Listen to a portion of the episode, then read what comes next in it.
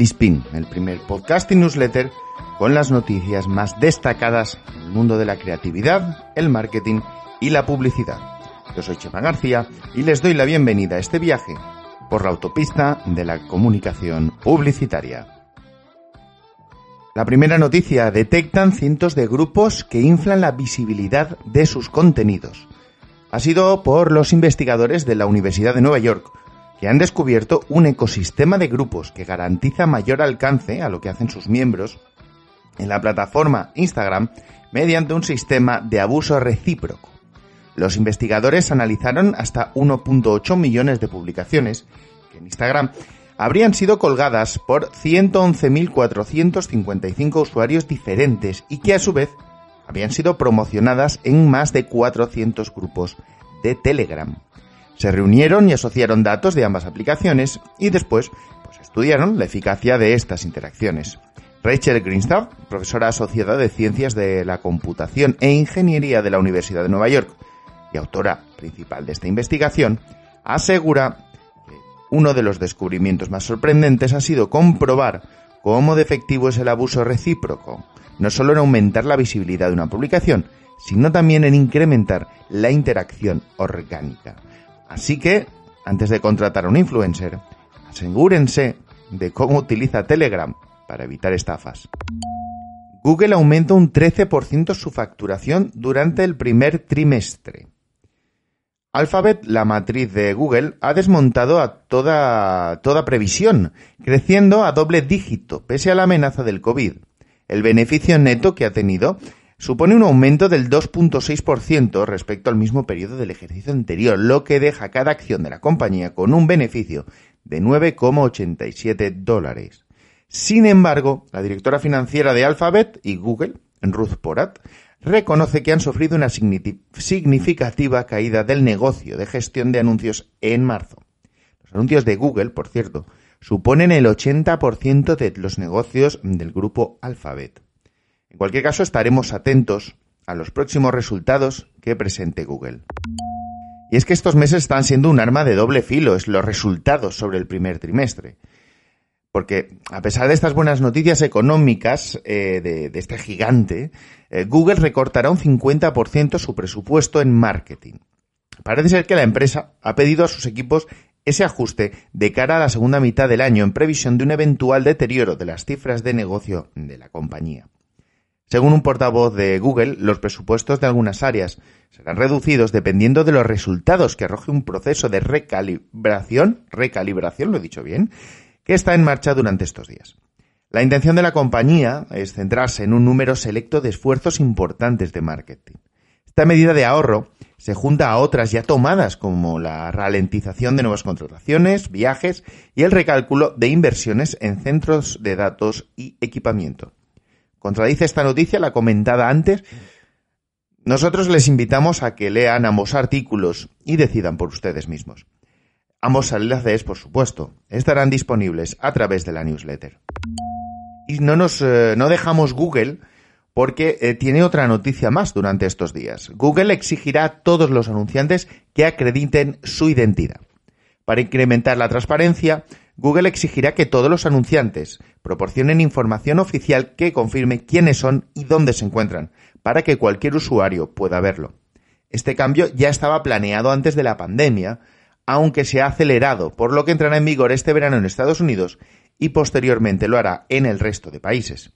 Los anunciantes recibirán una alerta por parte de Google que les informará sobre cuándo deben presentar su documentación de identificación y tendrán hasta 30 días para responder. Una vez enviada esta documentación, deben completar el programa de verificación y cuando Google verifique la identidad de cada anunciante, la utilizará para mostrarla a los usuarios. La fase inicial del programa se centrará en tres grupos.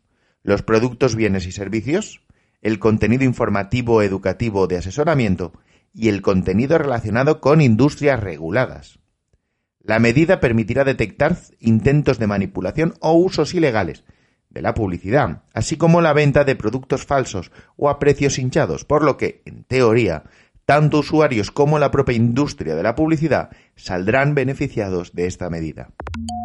Y dejamos Google para irnos a otro gigante, en este caso Facebook, que se recupera del shock publicitario. Y es que pese al duro golpe, golpe infligido por la pandemia, Facebook el gasto publicitario da síntomas de mejoría en los mercados norteamericanos y europeos, que son dos de los sus eh, principales mercados.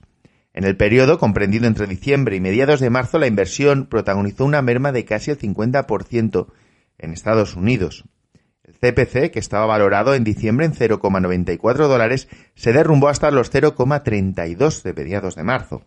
En Europa, cayó de los 0,43 en diciembre a los 0,20 dólares en marzo. Pero, según un reciente informe de Social Bakers, hay ya un claro incremento en la inversión publicitaria y en el CPC en Norteamérica y en Europa Occidental, lo que sugiere que Facebook ha vuelto a recuperar el control sobre estos dos mercados. Esta recuperación, aseguran desde Social Bakers, es un claro síntoma de que las marcas pueden dominar la crisis y hacerlo sin, renunciar a la comunicación con su público objetivo. Y seguimos con Facebook porque eh, ha presentado una nueva aplicación Messenger Rooms, que permitirá videollamadas de hasta 50 personas. Durante estos últimos tiempos hemos visto cómo Skype o Meet copiaban algunas de las funcionalidades de Zoom, la app de videollamadas que más ha crecido en los últimos meses. De esta manera Facebook se suma a Microsoft y Google, presentando su aplicación con funciones que imitan a las de Zoom, como son, por ejemplo, el llegar hasta 50 usuarios simultáneos, fondos personalizables, permitir ver a todos los usuarios al mismo tiempo en formato grid, etc. Con Messenger Rooms se podrán crear habitaciones que aparecerán en nuestro perfil de Facebook y en las que, si damos nuestro consentimiento y las creamos públicas, se podrá unir todo aquel que quiera. Si algún amigo crea uno de estos espacios y lo comparte, a este le aparecerá en su muro de Facebook o Messenger, de una forma parecida a las stories, con opción, con opción para unirse directamente, tanto desde el móvil con las apps del mismo nombre, como desde un navegador. Para evitar problemas de seguridad y privacidad, las habitaciones se pueden bloquear para evitar la entrada de otros sin permiso y es posible eliminar a un participante, reportarlo o bloquearlo. Facebook, no precisamente no brilla por su privacidad y el uso de los datos de sus usuarios, asegura que no recopilará ninguna información del audio y el vídeo que ocurran durante las videollamadas. Y más noticias sobre Facebook. De la misma manera que Google, eh, la compañía de Zuckerberg quiere mayor transparencia. Y para ello, las publicaciones de páginas o cuentas con alto alcance en Facebook e Instagram mostrarán el origen geográfico. Dada la relativa cercanía de las elecciones presidenciales en Estados Unidos y la enorme controversia que surgió en los eh, comicios anteriores, Facebook quiere lavarse las manos, no quiere problemas con nadie. Compromiso es aumentar la transparencia, mostrando el origen geográfico de publicaciones de páginas o cuentas de alto alcance, tanto en su aplicación principal como en Instagram, sobre todo de cara a las que están administradas desde fuera del país, pero llegan a muchos estadounidenses. Además, también se indicará el origen mayoritario de los seguidores de esa página o cuenta. De esta forma, se pretende que los usuarios sean capaces de comprobar rápidamente si la fuente está o no en el país y por tanto puedan añadir ese dato a su evaluación sobre la fiabilidad de la publicación. Parece, sin duda, un mejor sistema que el utilizado por los usuarios españoles. Si la noticia favorece a los míos es verdadera y si los perjudica es un bulo. Y cambiamos de red social. LinkedIn supera los 690 millones de miembros. Todo esto lo dicen los resultados presentados por la red profesional que compró Microsoft a finales de 2016. LinkedIn ha sumado 15 millones de cuentas nuevas en los tres primeros meses del año, elevándose al total de 690 millones de usuarios. Hay que reseñar que al contrario que otras redes sociales, no se habla de usuarios activos al día o al mes, sino que esta cifra se refiere a cuentas creadas. Dicho esto, los beneficios de LinkedIn crecieron un 21% en el primer trimestre de 2020, aunque se empezó a registrar una considerable bajada de publicidad y publicación de ofertas de empleo, que es de donde la compañía obtiene sus principales ingresos. Además, ha publicado que las conexiones ha crecido un 26% y que han alcanzado niveles récord de engagement gracias al lanzamiento de funciones como las reacciones. El confinamiento global ha hecho que su plataforma Learning haya visto aumentadas sus horas de visualización hasta un 50% respecto al mes anterior. Las transmisiones en directo se han incrementado un 158% durante el mes de marzo en relación a los datos de febrero. Y se espera que este número aún aumente más en los datos del mes de abril. Les invitamos a que reaccionen a la publicación de LinkedIn que encontrarán en mi perfil, bueno, en mi cuenta. Y ahora cambiamos totalmente y nos vamos al mundo del diseño. 21 carteles españoles se sitúan entre los mejores del mundo. La editorial Grafis ha otorgado las famosas eh, G de oro y platino a los ganadores de los premios Grafis como mejores diseños del año. De entre los más de 500 trabajos seleccionados en los Póster Annual 2021, eh, 21 son españoles y en pocos meses los seleccionados serán publicados en el anuario de la editorial, un archivo muy valorado dentro del sector del diseño. Cabe destacar los oros que han, eh, que han ido a parar al cartel en homenaje al diseñador Iván Chermayev del estudio Pep Carrillo de Madrid y para el de la Valenciana, eh, estudio Iván Ramón, con el cartel de la Capital Mundial del Diseño 2022. Destaca el diseño valenciano, en esta edición, entre los ganadores de los premios Grafis, también se han recibido platas y menciones honoríficas, entre ellas piezas como el caso del cartel para la exposición de los Premis Artesanía 2019 de la Comunidad Valenciana, del Estudio Creatias, los carteles de la Filmoteca de Estiu 2019, las fiestas patronales de Nazaret del año pasado y la séptima edición de la Plaza del Gibre, también del Estudio Iván Ramón. Y nos movemos de premios del diseño a premios a la eficacia. Vamos con uno de los festivales más relevantes, los premios Eficacia, los EFI, que promueven un ahorro de costes y tiempo de preparación. Eh, explicamos esto. Eh, los premios EFI, los premios Eficacia, están convocados por la Asociación Española de Anunciantes y organizados con la eh, asesoría estratégica de la consultora Scopen. Los premios han establecido para esta vigésimo segunda edición una serie de medidas que faciliten su desarrollo. La primera es la ampliación del precio de inscripción, que en un principio iba a ser el 29 de mayo, pero que ahora será hasta el 15 de junio. Además, los casos se presentarán exclusivamente en formato Word y en ningún caso el jurado tendrá acceso a videocases. De igual modo, recomiendan que la de asunción de costes de inscripción corresponda a la empresa anunciante. El 29 de octubre, que es la fecha prevista para la gala, en el Teatro Real, como todos los años, se, realizará o bien de modo presencial o bien de manera virtual y se plantea que sea un homenaje de unión con la industria publicitaria. Por último, destacar que los ingresos recaudados se destinarán en parte al estricto mantenimiento de costes y en otra parte a una causa solidaria en apoyo por los efectos del COVID-19. Muchos de nosotros estamos, eh, bueno, a la expectativa de qué va a suceder en esta nueva normalidad. Y lo voy a decir en español porque no me gusta que hagamos términos ah, anglófilos de cosas que se pueden decir en el idioma castellano. Esta nueva normalidad eh, se puede plantear en cuatro posibles escenarios. Eh, tras muchas semanas de confinamiento, vemos ya el final del túnel. Aún no calculamos si está muy cerca o muy lejos, pero ya se ve el final del túnel. Aunque esta luz será muy distinta a la que había cuando nos encerraron en la cueva. Para nosotros y, por supuesto, para las marcas. Es por todo esto que Daniel Graf ha diseccionado los eh, cuatro escenarios posibles en los que las marcas tendrán que desenvolverse tras la experiencia del coronavirus. En primer lugar está el retorno a los valores tradicionales. No mezclemos con política, nos referimos a que el coronavirus volverá a poner de relieve las estructuras locales, es decir, fabricantes locales de productos y el pequeño comercio.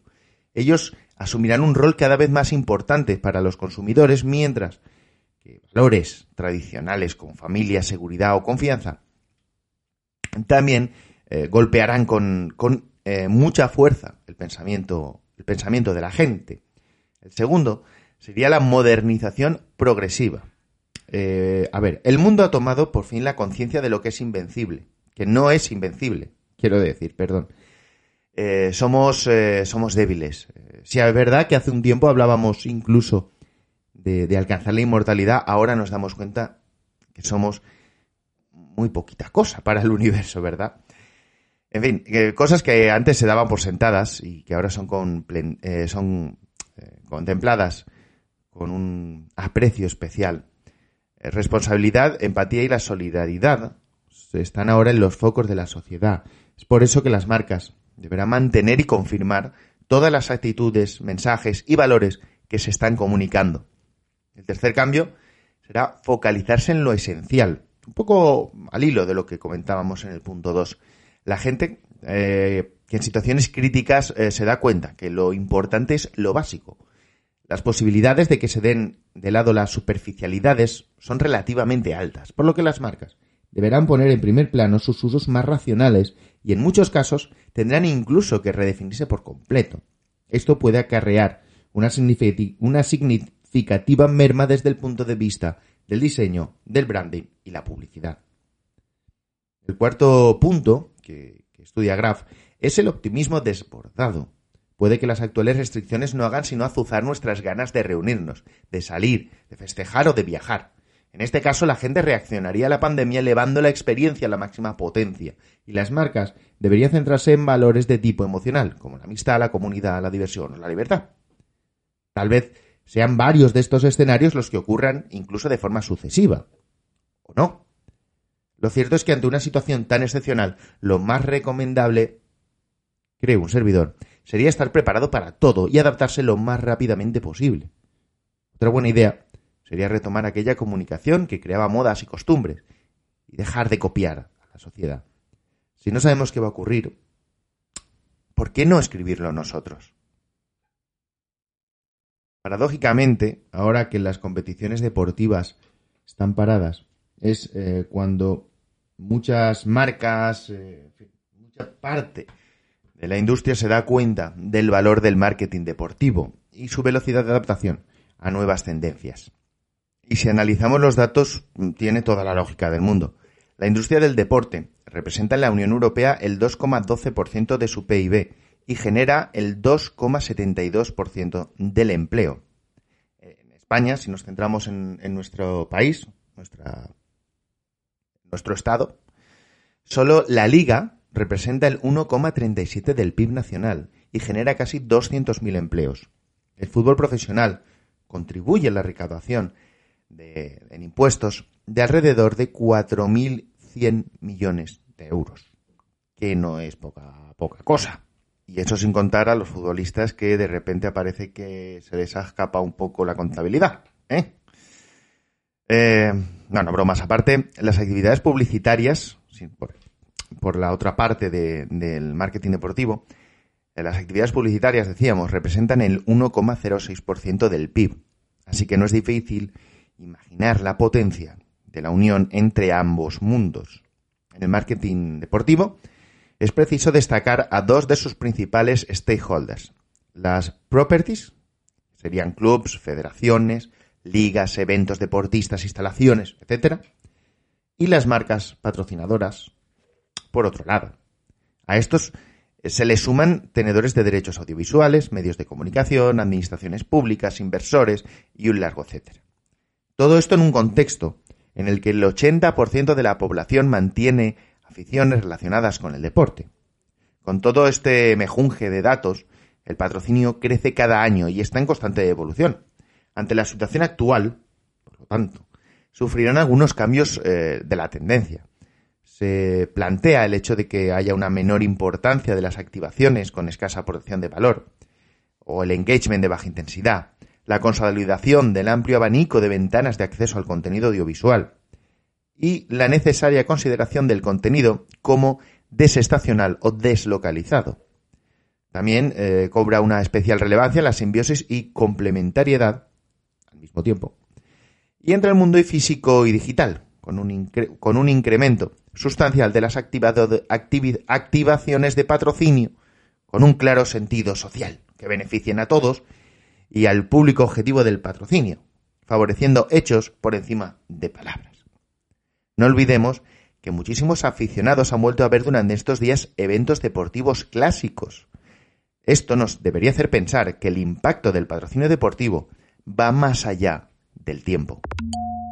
Cambiamos ahora completamente, dejamos eh, de lado el marketing y nos vamos a una, a una aplicación, una de las más eh, populares, sobre todo en estos días, y ahora vamos a explicar el por qué. La aplicación es Bipi, a que aumenta un 200% las solicitudes de suscripciones de vehículos. La desconfianza a la hora de usar transporte público, así como la necesidad de algunos colectivos de usar un coche durante la actual situación, o la imposibilidad para comprarse uno, son algunas de las razones que han generado que la empresa tecnológica Bipi haya recibido un 200% más de solicitudes. Para el que, bueno, lo desconozca, eh, eh, ofrece un servicio en los que los usuarios pagan una tarifa única mensual por el uso del vehículo con todo incluido, a saber, seguro, mantenimiento, impuestos, ITV, etc. Sin tener eh, que realizar ninguna entrada inicial ni cuota final, y con la opción de poder cambiar o devolver el vehículo en cualquier momento. Estos datos eh, por sí serían simplemente, bueno, felicitar al aumento del uso de la, eh, de la empresa. Sin embargo, Creemos que estos datos deben servir a las marcas automovilísticas para preparar planes de actuación ante una nueva realidad. No olvidemos que opciones como el eh, renting o el leasing venían en una línea ascendente, lo cual hace prever que este sector será de los que más acuse el cambio de hábitos de los usuarios. Cuando hablamos del sector automovilístico, creo que con más razón hablamos de una nueva normalidad. Y ahora sí, hablamos de lo que más nos gusta en Filispín, las campañas y la creatividad. Empezamos con una que, bueno, acaba de terminar hace poquito, pero que creemos que es eh, digna de mención. Burger King regaló Whoppers a todos los usuarios que eh, utilizaban sus vallas publicitarias como fondos en las videollamadas. Esta acción, creada por David Buenos Aires eh, y Burger King, evidentemente, es parte de la base de que, bueno, debido al confinamiento, pues nadie podía ver la publicidad exterior. Así que pensaron en qué solución le podían dar. Pues bien, regalar hamburguesas a todo aquel que, como fondo en sus videollamadas vía Zoom, utilizara estas creatividades. La promoción, que terminó el 1 de mayo, regalaba un Whopper al comprar otro. Un 2x1, pero con más chicha. Nunca mejor dicho. Los fondos se podían descargar en Twitter y según Alwick, Burger King enviaba un código para poder canjearlo en su app. Eh, como viene siendo habitual, el cupón solo era válido en los locales de Estados Unidos. A ver, señor King, en Europa y concretamente en España, también queremos acciones así. Y Burger King no es el único gigante que ha jugado con los fondos eh, de videollamadas.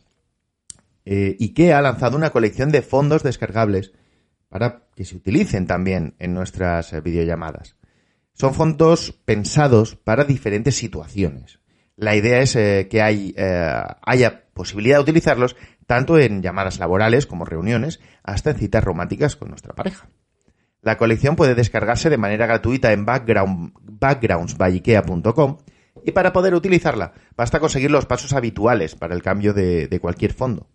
En cualquier caso, eh, les vamos a dejar un link en la newsletter con el enlace a la página de descarga y otro con las instrucciones para poder utilizarlo. Aunque IKEA no ha sido el único. Eh, si los de IKEA pues, no le convencen, pues, pues, lo que sea, les vamos a dejar también un enlace con los que ha eh, puesto a disposición del público la compañía de pinturas eh, que ha lanzado 17 fondos, también totalmente gratuitos. Y no solo de fondos viven, comunican los suecos. Además de estos fondos, IKEA ha lanzado eh, una pieza para su nueva campaña. Nana, ñana, nana. No, no sé si se pronuncia así, no domino mucho el sueco. ¿Qué le vamos a decir? Voy a decir nana, pero que se sepa que es eh, con el, alfabeto sueco. No tengo ni idea cómo se dice esto. En cualquier caso, Nana es una acción dentro de su nueva campaña de comunicación que va dirigida a fomentar el buen descanso. En esta, IKEA ofrece a los socios de IKEA Family la experiencia exclusiva de conseguir una habitación diseñada por interioristas de la propia IKEA pero siempre siguiendo los consejos de los expertos de la Sociedad Española del Sueño. A través del link que encontrarán en la newsletter, family.ikea.es barra nana, así como Facebook e Instagram, los usuarios, para poder participar de esta experiencia, deben cantar una nana y conseguir dormir al vecindario. Para ello necesitarán una buena entonación, tal y como ocurre eh, con el popular videojuego SingStar.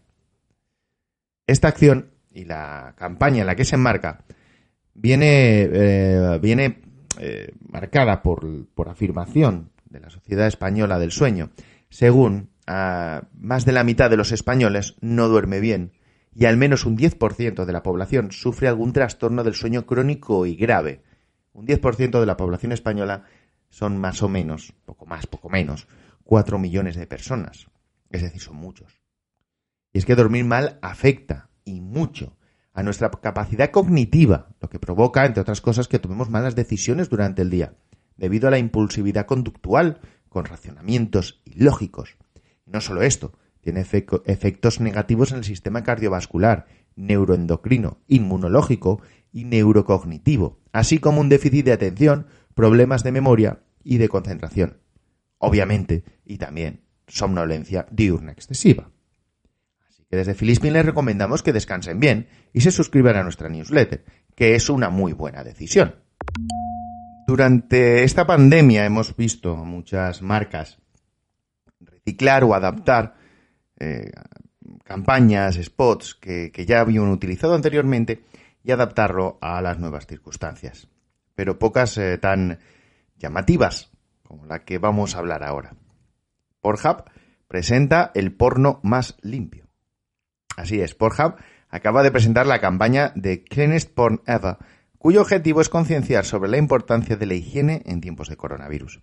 El año pasado quisieron denunciar el exceso de residuos y basura en nuestros mares y playas con The Dirties Forever. Y este año han querido dirigir el mismo mensaje, pero adaptado a las circunstancias actuales. La nueva campaña de Pornhub gira en torno a una docena de vídeos protagonizados por estrellas del porno como Asakira, Danica Mori o Sweet Apple, ilustrando los mejores consejos para mantener a raya los gérmenes y practicar sexo más seguro, pero sin perder la magia. La adaptación a la nueva realidad es tan fiel que los vídeos están disponibles en siete idiomas diferentes, dando así el alcance geográfico que hemos sufrido con el COVID-19. Esta campaña, hay que recalcar, que es eh, obra española. La ha realizado la agencia madrileña Officer and Gentleman y anima a los usuarios y a otras estrellas porno a alumbrar sus propios vídeos, todos limpios, y compartirlos en redes sociales con el hashtag Cleanest Porn Challenge. Así que si alguna vez quisieron dedicarse al cine X, quizás sea esta su última oportunidad. Y tenemos un caso bastante curioso que a servidor le ha llamado bastante la atención. Caso Starbucks. Starbucks es noticia porque regresa a la publicidad tras el parón. Eh, para contextualizar, eh, desde que el coronavirus se convirtió oficialmente en pandemia Starbucks decidió reducir a cero sus acciones de marketing y publicidad.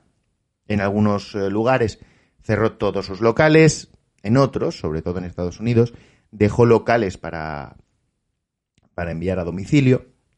Pero bueno, en cualquier caso, el regreso vendrá con la, viene con la intención de presentar nuevas bebidas de cara a la primavera, así como reactivar a los miembros de su programa de fidelización y de informar a sus clientes de sus happy hours así como recordarles que pueden pedir café con leche de soja a través de su app. Además, eh, quieren poner en relieve su acuerdo con Uber Eats en unos mensajes que se lanzarán en televisión y en medios online. ¿Por qué es interesante? Decía al principio. Creemos que será un buen momento, un buen eh, termómetro, perdón, para medir si realmente la gente va a castigar a todas las empresas que no se han mojado durante la pandemia. Este punto es algo que se ha repetido mucho que se ha vaticinado por parte de expertos. Starbucks es una empresa solvente, es una empresa eh, con una mm, bueno, con una filosofía, con sus cosas, ¿vale? Y con una reputación, todo muy marcado. Eh, creemos que será un buen punto en el que mirar para comprobar si se cumplen esas eh, predicciones de los expertos. Y esto es todo por esta semana. Les recordamos que en nuestra newsletter encontrarán todos los enlaces para poder leer y ampliar todas estas noticias. También recordarles que pueden suscribirse a través de la web filisbin.es y escuchar los podcasts desde su plataforma preferida. Nos encontramos en iVoox, iTunes y Spotify. Besos, abrazos y gratitudes.